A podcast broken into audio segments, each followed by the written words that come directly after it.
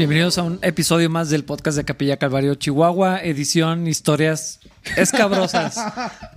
Pasados tristes. Que no les vamos a platicar. Sorry, pero Sí, ll- sí, sí, llegaron tarde a esta conversación. Entonces, Gracias a Dios. sí. Qué extraño pensar. eh, Siempre que tenemos conversaciones al respecto, y, y yo sé que en mi caso es muy obvio, o sea, no, no, no, no. No me gusta la idea de ponerme en el nivel de los demás porque sé que mi historia es diferente. Pero no me deja de sorprender cómo Dios nos transforma. Mm. Y no sé cómo. No sé cómo repartir esa. eh, eh, como ese, esa certeza, esa fe de que Dios transforma a todos y todos necesitamos de Cristo. sí, es que yo, yo creo que el, el problema es el- en, en todos los corazones es, es ese orgullo de No era tan malo. Sí. Entonces, creo que nada más el Espíritu Santo a través de la revelación de la Escritura puede llevarnos a la verdad de decir, a mí Cristo no me rescató de un mejor lugar. No necesitaba menos de Cristo. Ajá. Sí, estás. Porque yo, yo, o sea, puedo hablar de, de- de mi vida y, y- y mis puntos muy bajos, pero no es eso, no es lo que hice. Ujú. O sea, es de, de dónde me sacó Cristo, de, Sí. de, de dónde me, pre- me previno yo. eh, una constante en, en mi vida, eh, en particular de, adolescente, es la, la provisión de Dios en guardarme de un montón de cosas. Claro. Y en algunos casos fue muy obvio que Dios me estaba protegiendo, por así decirlo. No, no sé por qué. O sea, no sé por qué no me dejó caminar hacia donde yo iba. Sí. Eh, pero que no haya vivido o haya experimentado algunas cosas, aún en mis puntos más, más bajos, no quiere decir que me rescató de un mejor lugar que Sí. nadie. Y, y es raro porque a mí tampoco me gusta usar eso como una excusa para lo que hice. Es, es- es- es bien interesante realmente darle la gloria a Dios por esas cosas. No es tan fácil porque creo que podemos caer en el punto donde nosotros decimos, no es tan malo lo que hice, porque Dios nos sacó a todos del mismo lugar. Sí, sí, sí, también se puede usar a la inversa. Hay algo extraño donde, y, y- y no es tan fácil y ahí es donde desprecio mi humanidad. Siempre adjudicarle las cosas buenas a Cristo. Eso es algo que quiero hacer en toda mi vida. Y es algo extraño porque no es tan fácil. O sea, si te empiezas a alimentar bien y pierdes peso y haces ejercicio, como que no se lo adjudicamos a Cristo pero deberíamos. Y solo tenemos que a- am, emplear un modelo de análisis un poquito diferente para empezar a reconocer todas las oportunidades que nuestro Señor nos ofrece para vivir su voluntad para nuestra vida.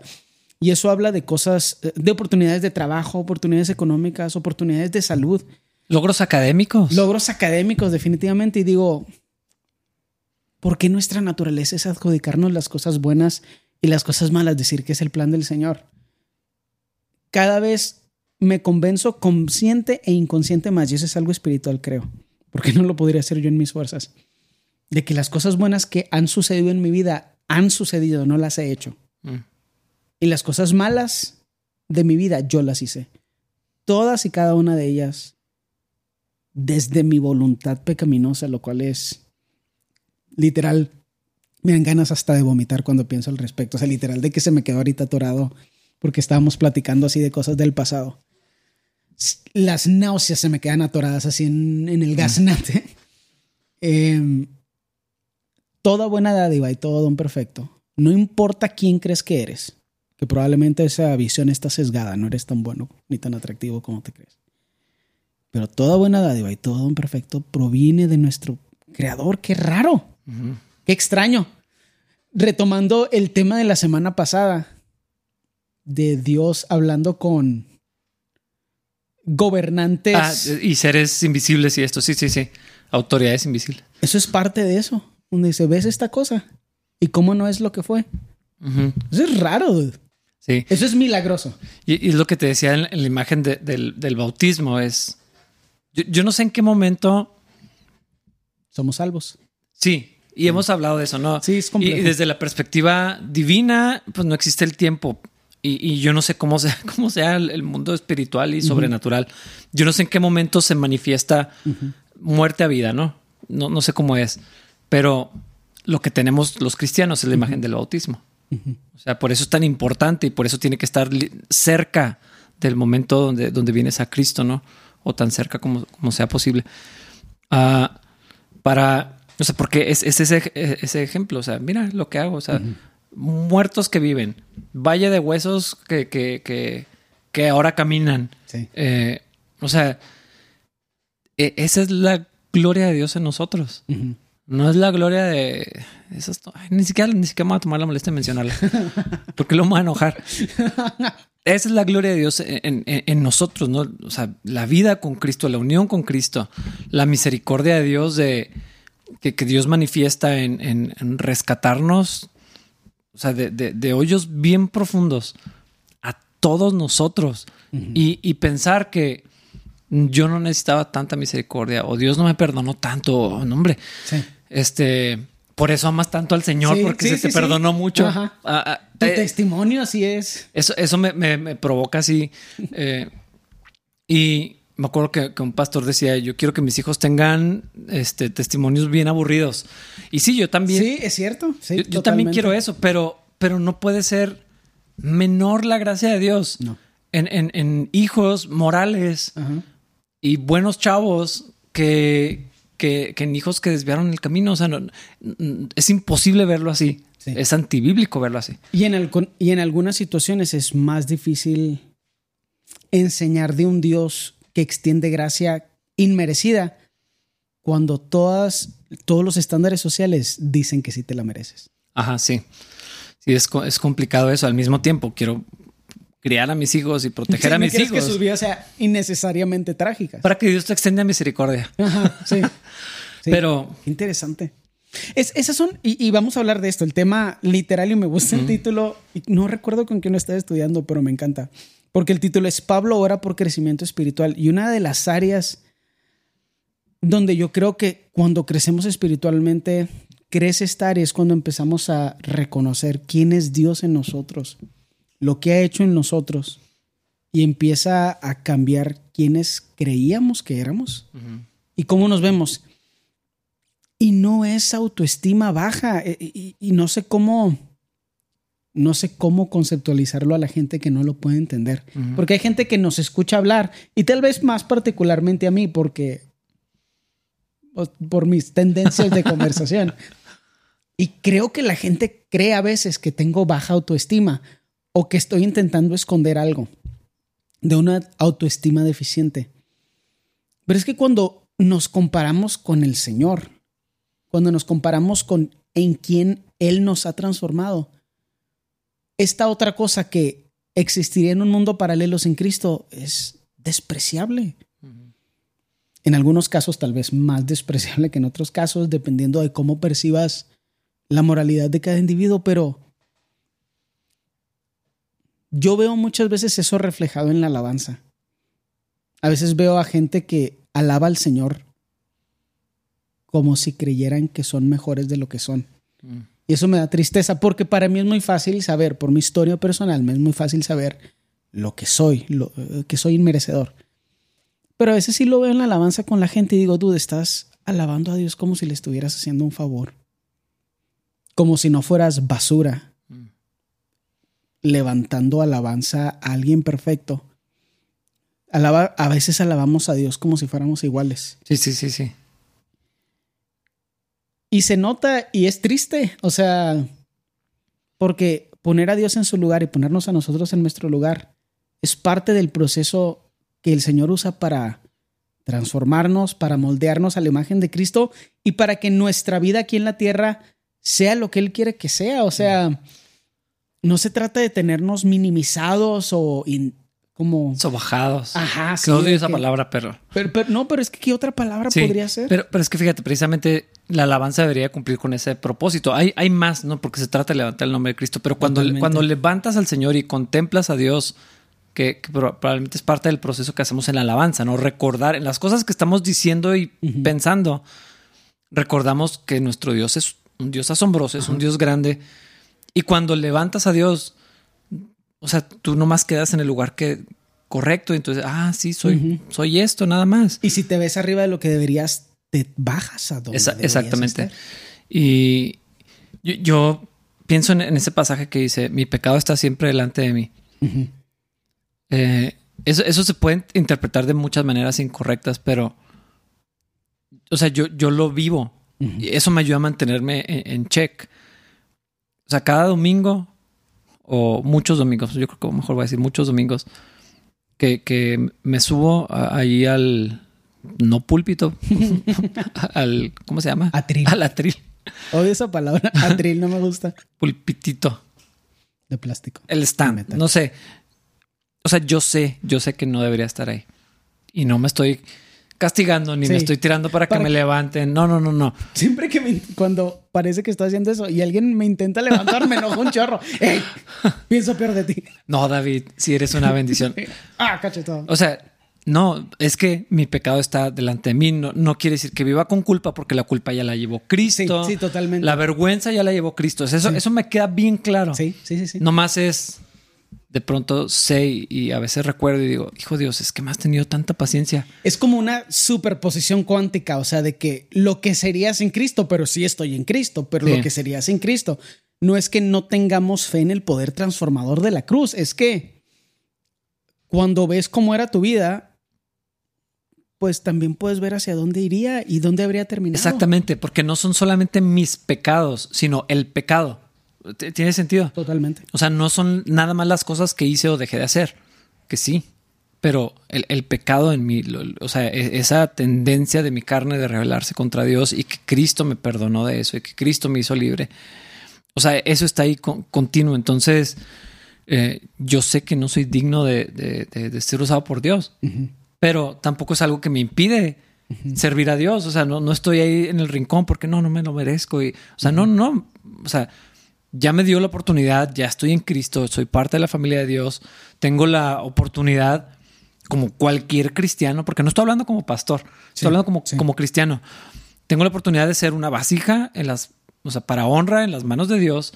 Y pues si quiero ser, o sea, lo, que decíamos la, otra vez, ¿no? De, ¿y quién te invitó a la fiesta? Pues, pues yo no sé cómo llegué aquí, o sea, aquí estoy, ¿cuál es el problema? Ya, ya estoy aquí, o sea, no. boca llena no puedes dar explicación. No me voy a salir porque no me lo merecía, ¿me explico? Sí, y es que eso es orgullo, dude. O sea, esa idea de que me voy a encontrar con Dios cuando esté listo. Así que, dude, eso nunca va a pasar mejor. No, no voy a decir eso que quiero decir, pero es es, o sea, para mí es muy fácil recordar quién soy sin él. Y, hay una, esa idea de el pecado siempre está frente de mí, es como un, es una imagen mía diciendo, ¿quién te crees que eres? ¿Quién te crees que eres? Y veo lo que Dios ha transformado en mi vida y las bendiciones tan grandes de las que puedo participar. Y nada más se lo puedo adjudicar a Él. Sí. Eh, es algo, es algo increíble. Es algo literal, imposible de creer. Pero no, no siempre tenemos el contexto completo. Pero la gente que me conoce de antes, los poquitos que quedan, ah. dicen que no, que no puede ser. Ese es la es el concepto de increíble. No, no, es posible. Ajá, sí, sí, y dices, no, él no, nada más no, porque no lo puedo creer. Gloria a Dios por eso. Porque o es eso o la motivación y la superación. No, no es cierto. Le echaste muchas ganas. De donde yo estaba, no, ninguna cantidad de superación y motivación saca a nadie nunca. Entonces, glorificar a Cristo y, y a lo mejor yo por eso grito cuando canto. O sea, porque no, no tengo ninguna otra cosa que dar. O sea, canto y luego empiezo a cantar y luego se siente raro. Mm se siente raro que estoy cantando y que él entregó su vida por mí, yo estoy cantando. Entonces empiezo a gritar, o sea, empiezo, hay algo en mi espíritu que me dice, más, más. Y hay algo en mi carne que me dice, pero va a salir mal. Y hay algo en mi espíritu que me dice, ¿quién te crees que eres para que salga bien? ¿Quién te crees que eres para que te veas bien? Más, o sea, empuja, empuja, empuja. Y al final el Señor es glorificado y a lo mejor yo me veo un poco ridículo. Mm pero también gloria a Dios por eso, porque cambiaría eso cualquier día por el proceso de transformación que Dios ha hecho en mi vida. Sí. Y, y, y dime si eso no es la imagen de David danzando y encueradillo. Enseñando ropa interior o yo qué sé. O sea, eh, así de, es que estoy alabando a Dios. Sí, es que prefiero humillarme que ser humillado innecesariamente. Y le pido al Señor que me enseñe esas lecciones en teoría y no en práctica. Yo solo, Señor, no, yo solo me humillo. ¿Qué, qué, me quito? ¿Qué me pongo? ¿Qué cambio? No sé cómo describirlo de otra forma que no sea nosotros ponernos en el lugar del que alaba y, y poner al Señor en el lugar donde Él merece ser alabado. Sí. Y eso tiene muchas implicaciones en los servicios, definitivamente, pero en el resto de nuestras vidas también.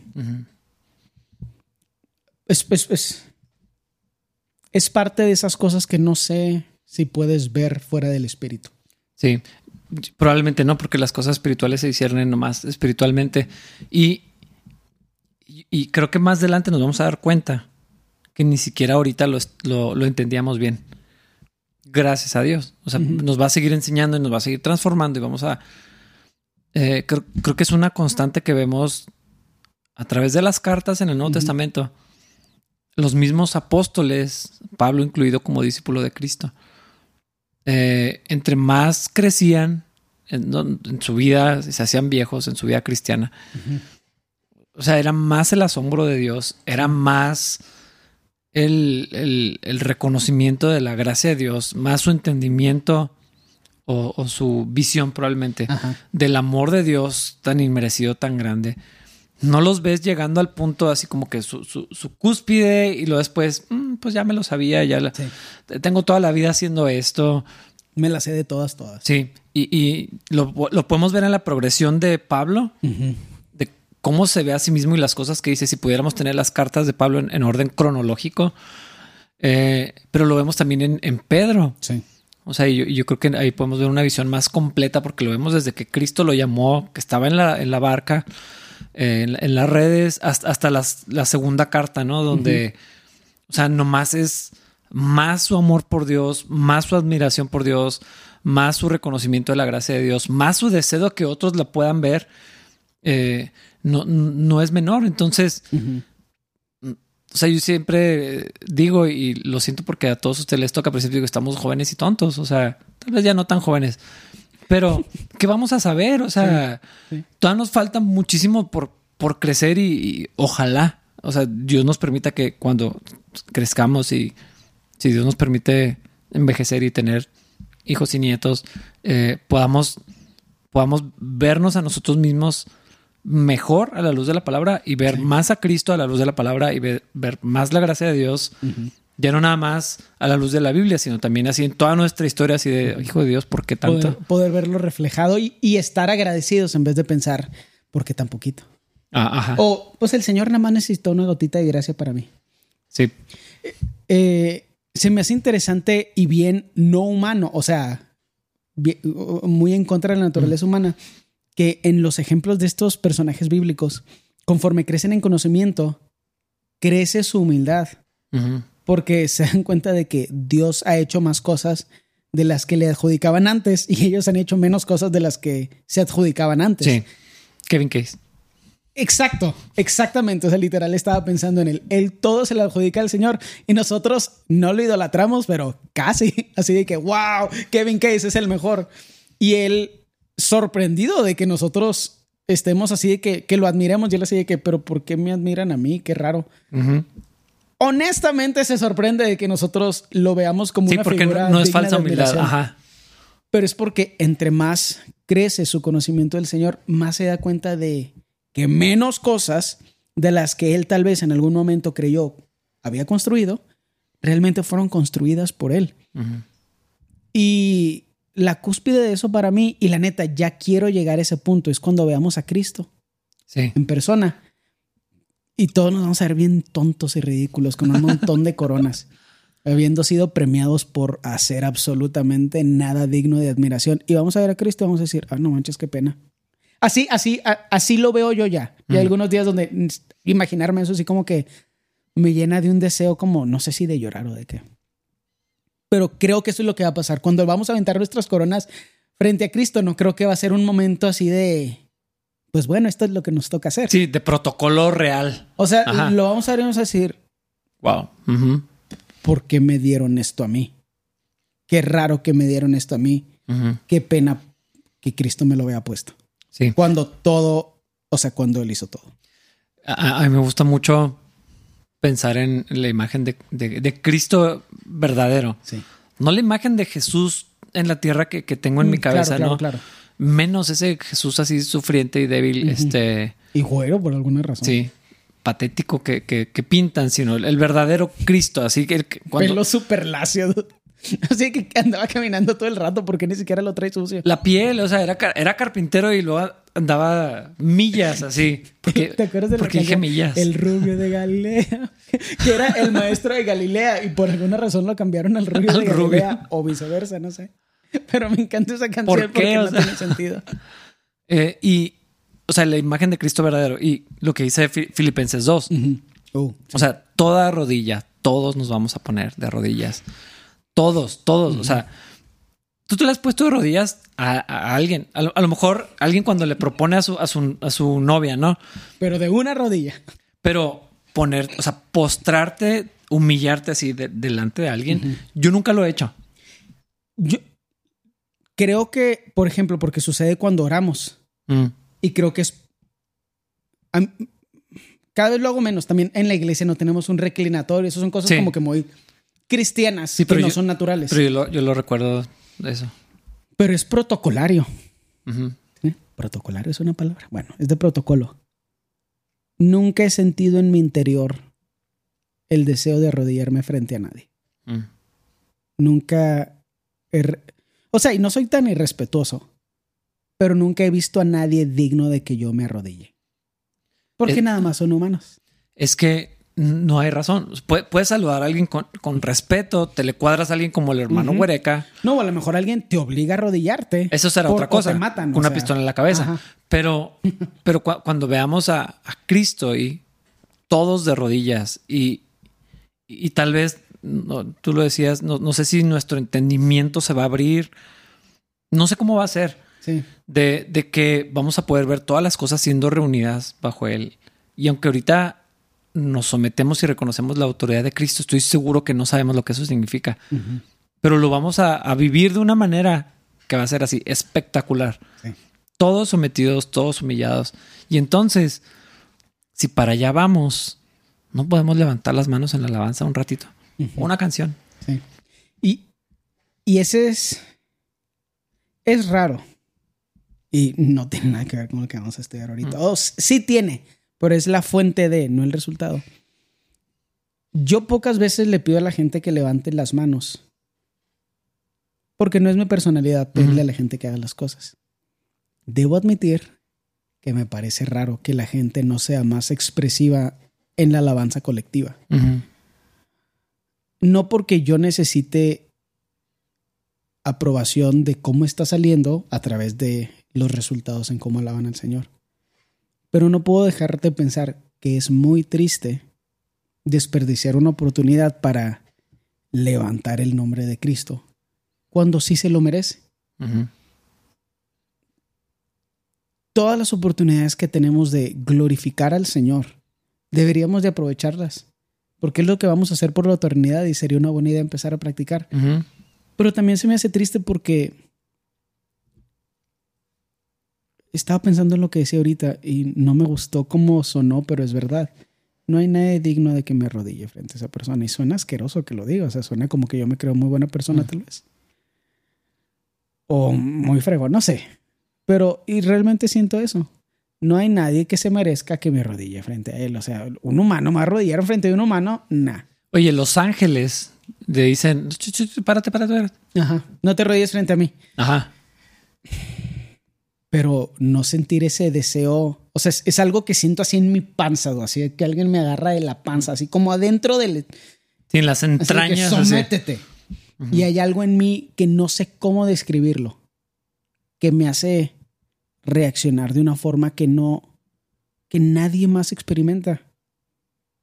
O sea, mi esposa no experimenta esa reacción de mí y la amo. Probablemente la amo, bueno, no, no, no es cierto, no, probablemente la amo mucho más que cualquier otra persona por mucho. Perdón, mamá. Hermana, no te sienta mal. Por muchísimo. O sea, y, y, no siento ese sentido de reverencia con mi esposa, esa cosa en la panza que le dice casi a mi carne, hey, sométete. Sí, es, es que es que es otra, la figura que representa tu esposa o tu mamá o tu papá en, tu vida, ni el presidente. No me arrodillaría frente al presidente. Y pues pago mis impuestos, hago todas las cosas que tengo que hacer para, para hablar de que sí respeto a mi autoridad pero no me imagino ninguna situación donde me arrodillaría frente a nuestro presidente o ningún otro, a menos de que me tropiece o algo. No hay ninguna situación de... Y ni sería arrodillarse, ¿no? Porque ningún humano merece ser alabado, ni por un segundo siquiera. Sí. Y no puedo dejar, porque tampoco puedo decir que me molesta, o sea, pues yo empiezo a alabar a Dios y pues júntate o no, o sea, Sí, súbete a la ola o no. Ajá, o sea, Cristo es glorificado, dudo. O sea, que tú te lo pierdas es irrelevante. Pero es triste. Porque podrías estar experimentando este momento donde todos nos humillamos colectivamente para levantar al Señor. Y, cuando pasa lo, opuesto, ¿qué, será? Porque también cuando llega a haber momentos donde yo, trato de no estar observando, sino estar cantando y, eh, también tratando de involucrar a, mis hijos eh, y adorando porque a eso estamos aquí y no es lo que siento, o sea, es algo consciente y creo que la Biblia lo enseña.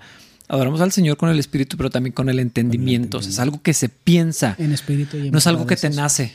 O sea, es que, es que, no siento levantar las manos. Levanten manos santas. Ok. Eh, Bendice, alma mía, Jehová, y bendiga todo. No es una así de que si quieres y se te antoja.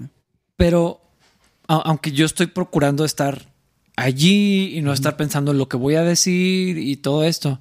Ah, cuando veo que hay gente levantando las manos, que hay gente ah, expresando ah, adoración, porque estamos cantando algunos o la mayoría, ¿no? Eh, pero cuando, cuando se ve, hay, algo que pasa, tal vez es emocional en mí. Eh, no sé si es algo espiritual. Podría ser una, una mezcla de las dos, sí, pero cuando, cuando, cuando la gente hacemos lo que venimos a hacer. y, y, en las diferentes personalidades, ¿no? Hay unos que son mucho más emotivos, otros son más estoicos y todo esto. Pero, pero cuando sucede, y recuerdo una ocasión donde en la reunión de hombres éramos más de 40 y estábamos todos cantando. Se oía, o sea, era algo impresionante. Y, y, y no, no, no, sé expresar lo, lo, que estábamos viviendo ahí, pero yo sé que Dios estaba siendo glorificado ahí. Y cuando sucede eso, hay, hay, hay algo que, que, pasa en el ambiente, y no estoy hablando de atmósferas ni de nada así, nomás hay algo que pasa, o sea, Cristo es glorificado y, y creo que estamos cumpliendo con lo que venimos a hacer. Decir, ir a la iglesia, ¿a qué vamos? ¿A qué nos reunimos? ¿Para qué nos juntamos? ¿Para qué procuramos empezar a tiempo? ¿Para qué llegamos temprano? ¿Para qué traigo buen día a los niños a la iglesia, venimos a adorar a Cristo y a buscar al Señor y entonces no hacerlo es extraño. Es como ir al gimnasio a sentarse y estar en el celular. O sea, pues ya pagaste la membresía, supongo que puedes hacer lo que quieras con tu tiempo, pero qué tonto. Imagínate hacerlo a las 6 de la mañana y llegar al gimnasio y, y no hacer ejercicio. Te digo la neta, a, veces cuando, cuando pensamos en la idea de cuando están dos o tres reunidos en mi nombre y somos como 40 o 50 aquí en capilla, digo, mira, estamos dos o tres reunidos en su nombre. Mm. Y los demás, pues vinieron porque es domingo. No lo digo con, no lo digo con desprecio, no lo digo con coraje, no lo digo porque no me gusta hacer el, no me gusta cumplir el rol que tengo en la iglesia. Pero se me hace muy gracioso pensar que nos permitimos hacer eso. A veces sí pienso, ¿por qué viniste? Sí. Pienso eso cuando la gente llega a la alabanza y no alaba. Y pienso eso cuando la gente llega 15 minutos antes de que se acabe el servicio. Pienso, ¿por qué viniste? O sea, mm. pudiste haber terminado de ver la película o el show que estabas viendo. O sea, ¿por qué viniste? ¿Por qué te gastaste esa gasolina de Okis?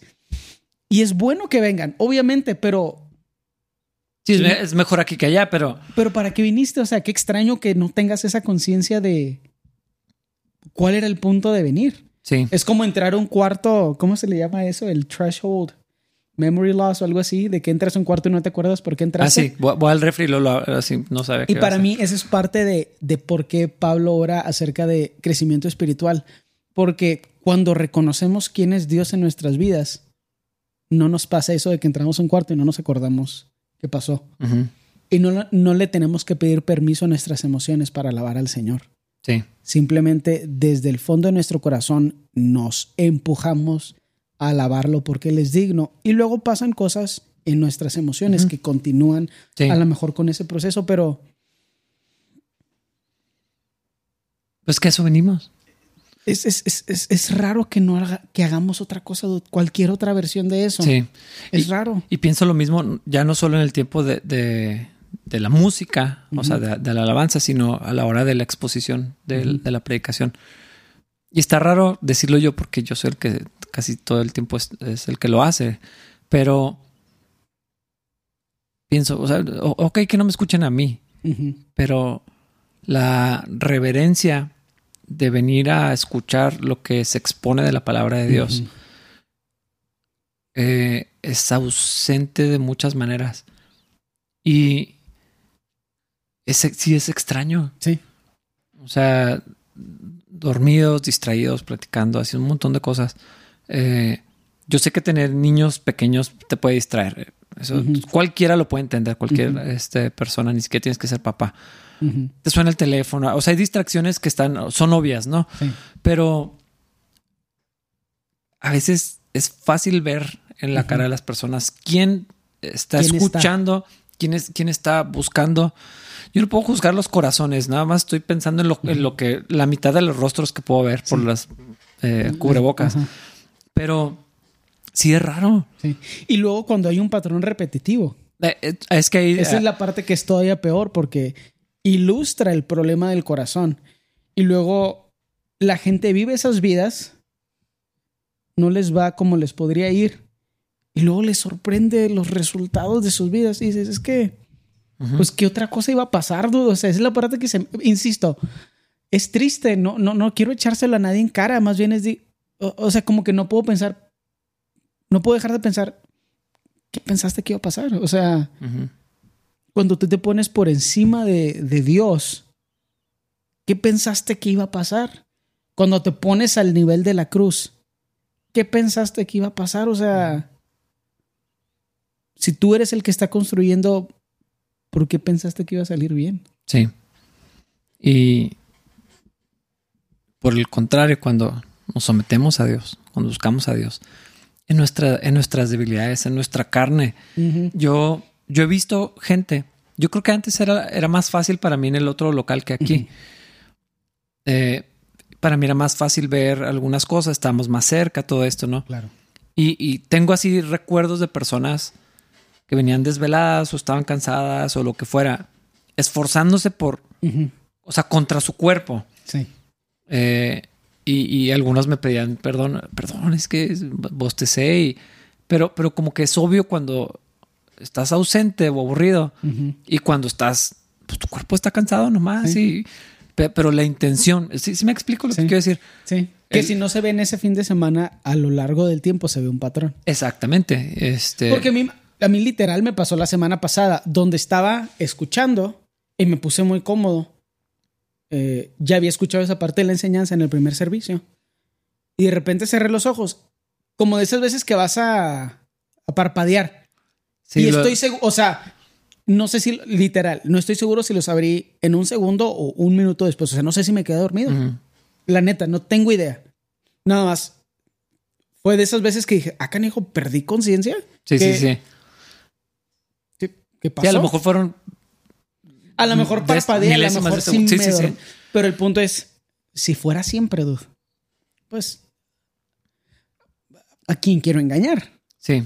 Y, y, y como, como dices, es, es, es triste, no es, un, no es un reclamo, o sea, Ajá, duérmanse si quieren, pero, y, y yo sé que a lo mejor esto suena feo, dude, pero tenemos una idea muy extraña y muy egocéntrica de el por qué suceden las cosas y de la relevancia de las cosas y de lo que importa y lo que no importa.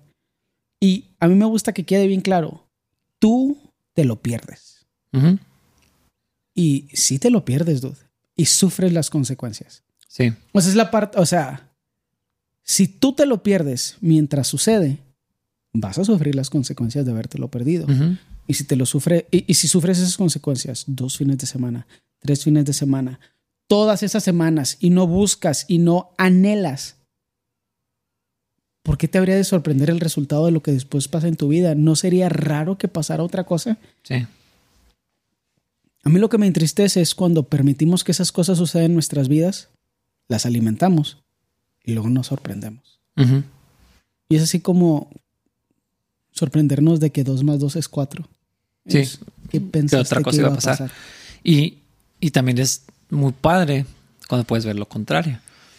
La gente, o sea, porque Dios respondiendo es y gente buscando de Dios, haciendo un, un esfuerzo, llegar a tiempo, estar presente, estar conectado. A veces algunos batallando con, con sus hijos, eh, pero, pero allí, o sea, presentes y conectados y, con el- anhelando, o sea, y, y con, la, con la gente. O sea, eso lo ves desde antes del servicio, al final del servicio, en la alabanza, eh, en, en el mensaje, y, hay gente que, que está o tomando apuntes o, los ves metidos en lo que está sí, sí, sucediendo. Ah, y ves después también el efecto acumulativo de eso en sus vidas, la bendición de Dios en sus vidas, el crecimiento espiritual, eh, eh, el orden que Dios es. O sea, no sé, últimamente también he pensado mu- mucho en eso, ¿no? O sea, como Dios trae orden al, al caos. El hecho de, que Dios sea un Dios de orden no nada más es, no nada más habla de obediencia, Ajá. sino de Génesis, ¿no? O sea, Dios trae orden de a- creación, Ajá. de multiplicación incluso, Entonces, que es una palabra peligrosa la de multiplicación. sí. Por pero- nuestra culpa, no por culpa de Dios. Pero también eh, Dios trae orden a, a mi vida, a mis pensamientos, eh, a, a mis emociones, a mi casa, a, a- a mi familia. O sea, Dios, Dios trae orden siempre. Y es que sí somos empoderados porque Sí. con una familia que quiere servir al Señor donde no hay división, lo que puede suceder. En un ministerio donde no hay división, lo que puede suceder. En una casa donde no hay división, lo que puede suceder. En un trabajo donde no hay división, lo que Si, puede suceder. si, si tu enemigo principal no es la persona con la que estás compartiendo la cama, claro que estás capacitado para enfrentar la vida de, de- de otra manera. ¿Cómo? Y eso se ve primero en tus hijos. Sí. Pero es, es cierto, es acumulativo.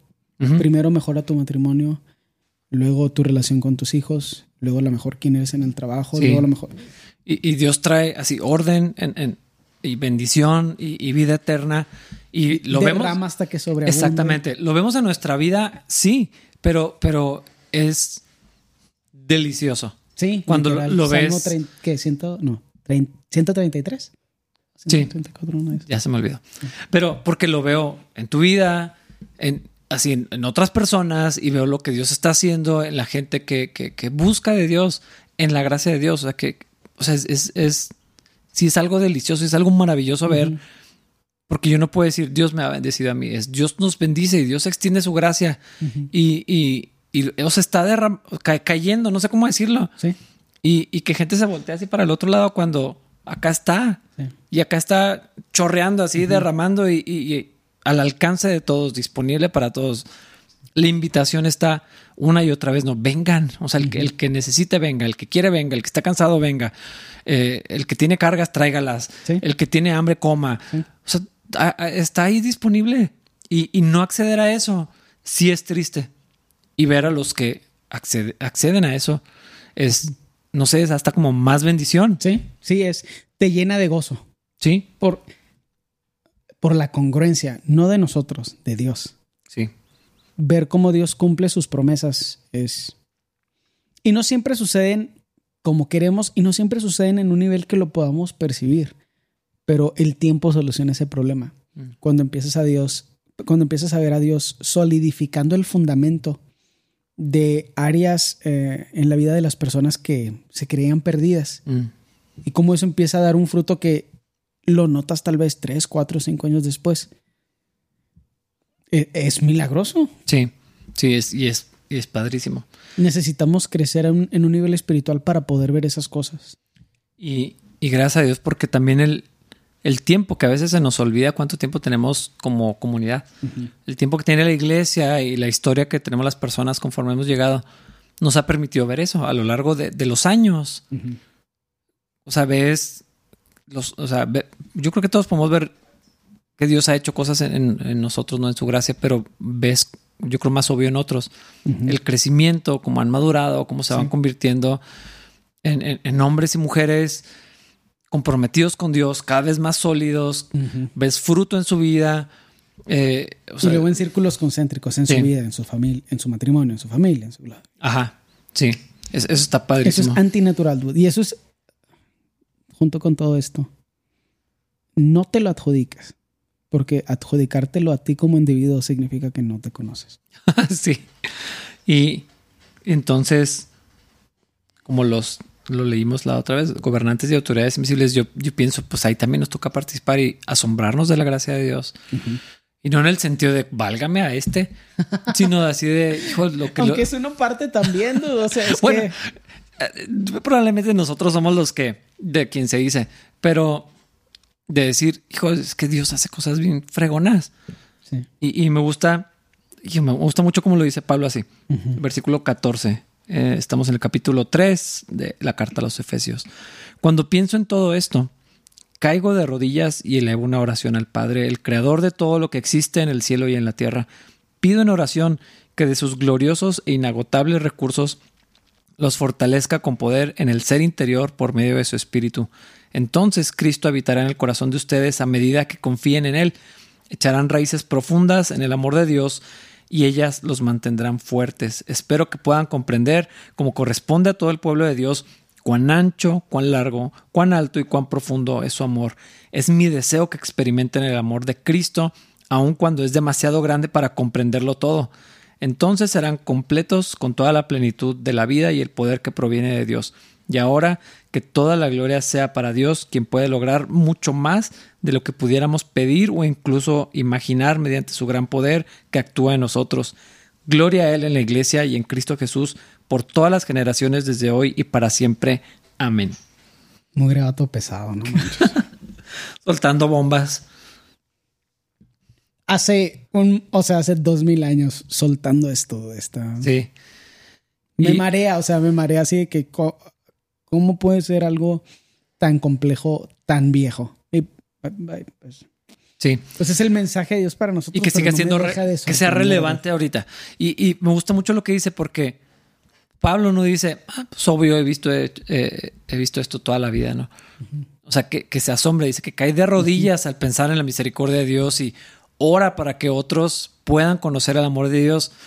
Y eh, pues tal vez nosotros no tenemos la capacidad de decirlo tan bonito, pero esto es lo que tal vez estamos tratando de decir. Y Pablo lo dijo mejor. Sí. Eh, o sea, qui- yo sí quisiera y yo sé que tú también. Por eso hacemos lo que hacemos. O sea, tenemos la meta de que la gente pueda experimentar a Cristo, conocer a Cristo, ver mejor su gracia, su amor.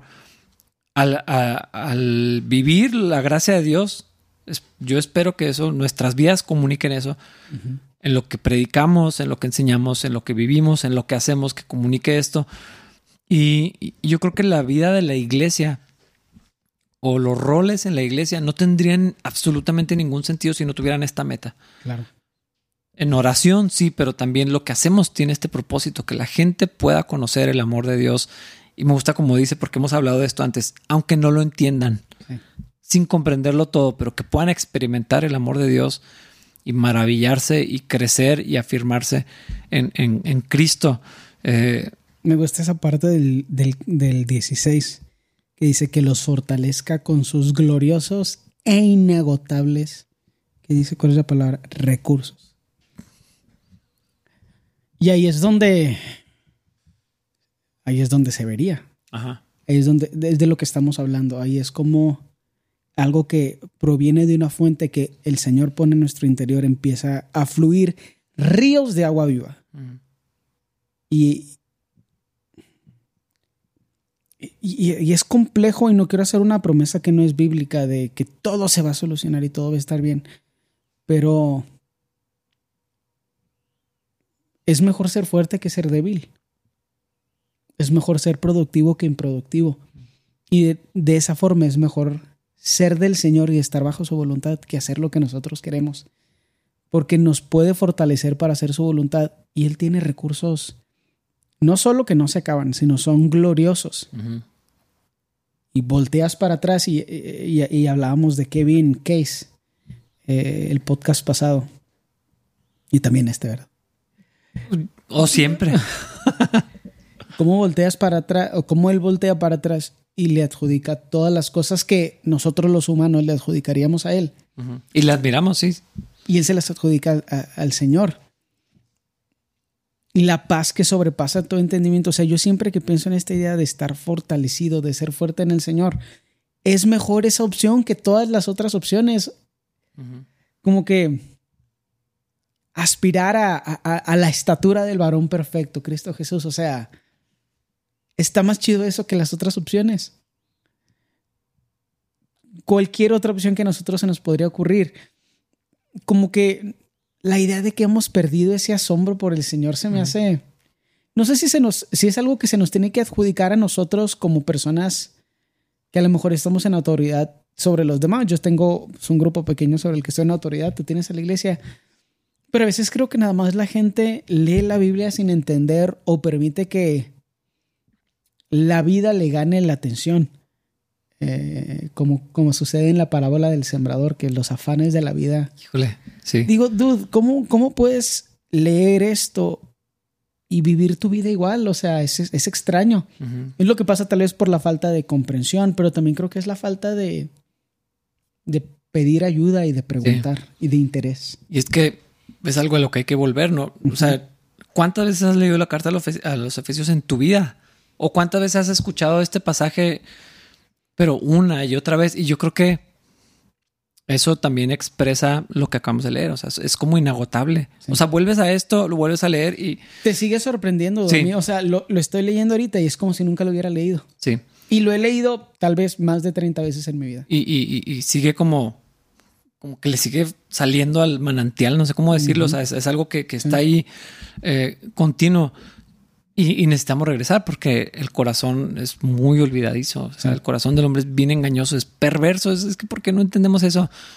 O sea, eh, eh, eh, tiende a olvidar a Dios, tiende a adjudicarse eh, el crédito que le corresponde nomás a Dios. O sea, yo hago eso, eso es lo que hace mi corazón, por eso necesito estar regresando a esto y, y quiero vivir en esto. O sea, leo lo que dice Pablo y digo, ¿por qué yo no me expreso así? ¿Por qué no, no siempre me siento así? Sí. Me apena, porque esto que está diciendo Pablo no es algo que deberíamos decir, ay, qué padre que alguien lo, lo sienta. Sí, eso, es, esto, eso está accesible para todos. Ajá. O sea, ese asombro, esa respuesta, esa admiración que Dios, que Pablo expresa por, por el Señor, todos los cristianos deberíamos de vivirla. Esto en particular, yo creo que a veces el problema es que nuestro enfoque está mucho en el pecado y en actuar morales. Em, creo que es el versículo 17, dice, entonces Cristo habitará en el corazón de ustedes a medida que confíen en Él. Echarán raíces profundas en el amor de Dios y ellas los mantendrán fuertes. Y creo que a veces cuando pensamos en fortaleza, pensamos en fortaleza para no pecar. Y eso se me hace una visión incorrecta.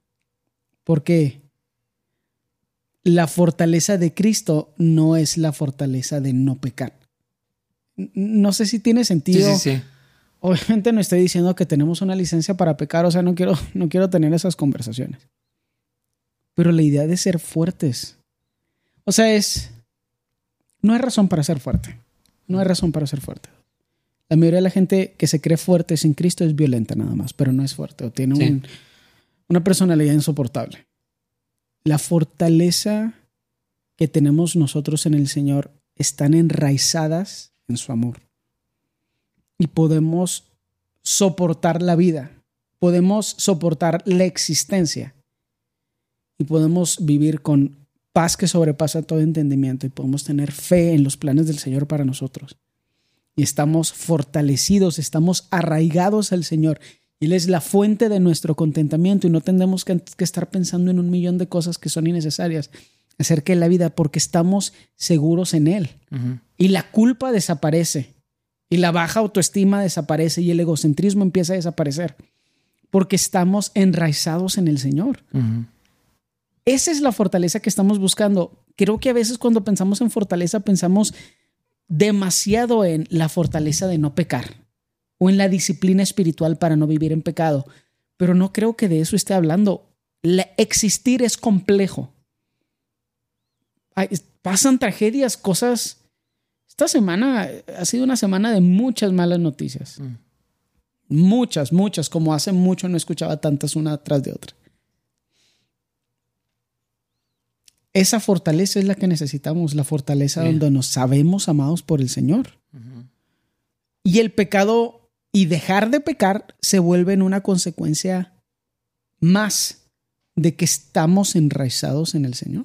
Sí, sí, en la permanencia en, Cristo. Y el resultado, pues es que el pecado va siendo disminuido en nuestra vida, va siendo la carne es mortificada continuamente. Eh, Vato, pero esa fortaleza basada en amor no es algo humano, o sea, no, no lo vemos en humanos. Lo más cercano que a lo mejor se podría decir es el amor de las mamás por sus hijos, pero ni ese amor es permanente porque cuando son adolescentes no los aman tanto, no hay que ser mentirosos. y tal vez no merecen tanto ser amados porque son insoportables los adolescentes. Ya van dos podcasts que lo digo seguido, ¿eh? ¿Con quién he convivido? no, hombre. O, un niño haciendo un berriche en, en Soriana. Humillándote enfrente de tus amigos o algo así. Sí, sí, sí. La, o sea, la oportunidad de ser fuertes, dude. Y eso es algo que ahorita estoy pensando porque Dios ha puesto algunas responsabilidades adicionales mm. y cosas, otras cosas que quiere que haga. Y saberme fuerte en él, dude. Completamente inmerecedor. O sea, literal es fortaleza basada en absolutamente nada humano en la confianza de nadie en mí. Más bien en algunas personas en la confianza de Cristo en mí. Porque especialmente los que me conocen bien dicen, mejor no. Poder ser fuertes, dude. Es, es raro. O sea, ninguna otra cosa nos, o sea, ninguna otra cosa nos propone eso sin que sea violencia. La fortaleza de los humanos es humillación y subyugación de los demás. Es control, es autoritarismo, es tener éxito a costa de otros. Y, y confundimos autoridad con poder y abuso con autoridad y con poder. Y esta cosa es algo, esta cosa es algo completamente diferente, dudes. Serán como árbol plantado junto a corrientes de agua. Lo hablamos la semana pasada, pero si Dios me permite ser padre, yo, si ahorita lo necesito, si Dios me permite ser padre, yo necesito esto. Pero también lo necesito ya. Porque cuando mi esposa se siente mal, está enferma, se siente emocionalmente débil, ¿de dónde voy a sacar yo la fortaleza? ¿De mí? ¿De lo que yo creo del mundo? Si yo le digo a, mi esposa lo que creo del mundo sin Cristo, nada más la voy a hundir más. ¿Qué herramientas tengo yo como humano para ayudar a alguien? Ninguna. Hay algunos que a lo mejor sí tienen herramientas psicológicas o cosas por el estilo, pero mis herramientas humanas son deficientes. Y la invitación a ser fuertes y la promesa que podemos ser fuertes y que nuestras raíces van a profundizar tanto que van a estar en el amor de Cristo. Eso está intenso. Sí. Es una fortaleza que no, no ninguna otra religión, ninguna otra ideología no lo, ideología no lo propone. Y, lo que ora Pablo por, por los efesios y por nosotros es que, experimenten más el amor, que su identidad esté más sólida en Cristo. Eh, eh, o sea, es que el cristianismo es diferente a todo lo demás. No es oro para que dejen de pecar, oro para que eh, no, no, sé, o sea, sea una iglesia más moral. Y, lo digo tomando en cuenta que en Corintios está trayendo un montón de corrección. Sí. Eh, para crecer en santidad, pero, Totalmente. pero tiene que ver con... No son mutuamente excluyentes. Exactamente, o sea, eh, al, profundizar en el amor de Dios, al estar arraigados en Cristo, al estar unidos a Cristo y, creer, es que aquí dice algo que me gustó mucho. Déjame lo leo.